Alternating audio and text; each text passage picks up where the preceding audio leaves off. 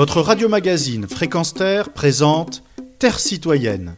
Vivre ensemble, c'est essentiel. Une chronique animée par Pierre Guelf. Aux assises européennes du journalisme qui se déroulent dans la capitale de l'Europe, j'ai entendu et enregistré Dimitri Muratov, cofondateur et rédacteur en chef du quotidien Novaya Gazeta en Russie, co-lauréat du prix Nobel de la paix 2021, aux côtés de la journaliste philippine Maria Ressa. C'est un homme au travail journalistique courageux pour une information indépendante et crédible que je vous invite à écouter. Chers amis et collègues, votre premier mais déjà si grand forum européen est une occasion de réflexion. Dites-moi comment, pour la première fois dans l'histoire de l'humanité, le sort de la planète dépend de la volonté et des décisions d'un seul homme, le président russe Vladimir Poutine. Mikhail Gorbatchev a offert à un moment donné un cadeau inestimable, 30 ans de vie sans menace nucléaire. Ce temps est révolu. La menace est à nouveau réelle. L'enfer de la guerre en Ukraine a fait des dizaines de milliers de morts et de blessés.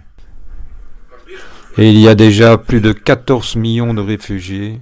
Vous savez, il n'y a jamais eu autant de réfugiés, même pendant la première année de la Seconde Guerre mondiale. Les gens sont privés d'abri de leur maison. Beaucoup de fois, près de 6 millions d'enfants se sont retrouvés sans leurs jouets, sans les jardins de leur grand-mère, sans école après tout. Les pires prédictions sont devenues réalité sous nos yeux.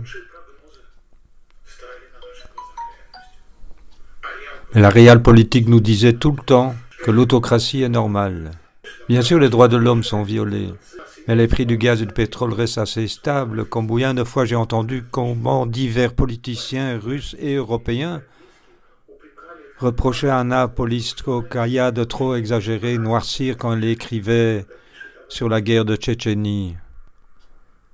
Et alors, nous en sommes arrivés là, lorsque nous avons permis à la propagande de cannibaliser le journalisme.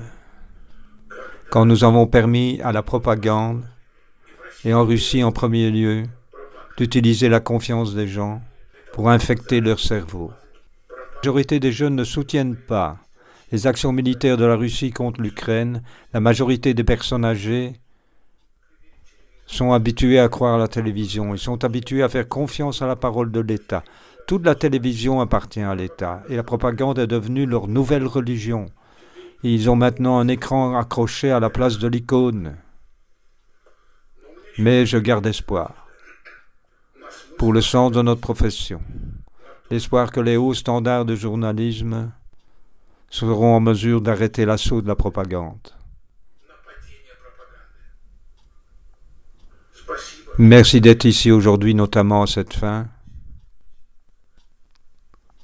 Un procès se déroule actuellement à La Haye, non loin d'ici, celui d'un propagateur de l'idéologie du génocide au Rwanda, le propriétaire de la soi-disant radio et télévision libre de Mille.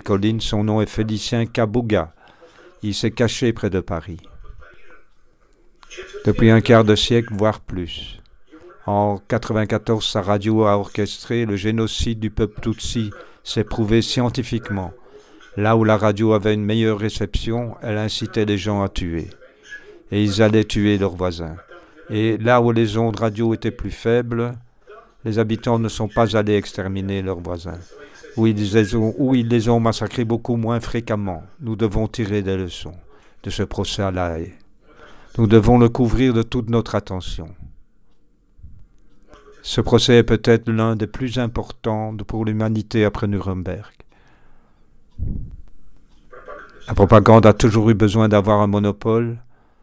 Elle ne peut gagner dans un environnement concurrentiel. C'est pour cela que, par exemple, dans mon pays, près de 300 médias indépendants ont été fermés par l'État. De nombreux journalistes sont contraints de quitter la Russie et travaillent en exil. Je suis reconnaissant pour votre prix décerné cette année à Novaya Gazeta.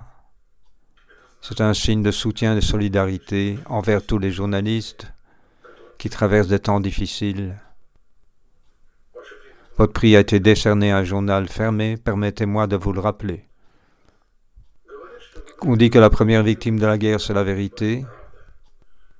Réfutons-en, réfutons enfin ce dicton.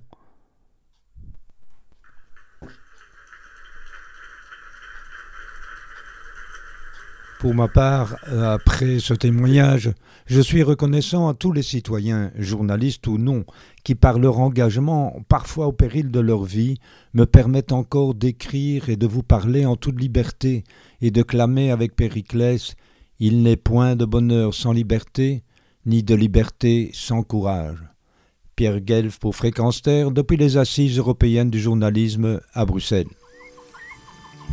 Retrouvez et podcastez cette chronique sur notre site fréquenceterre.com.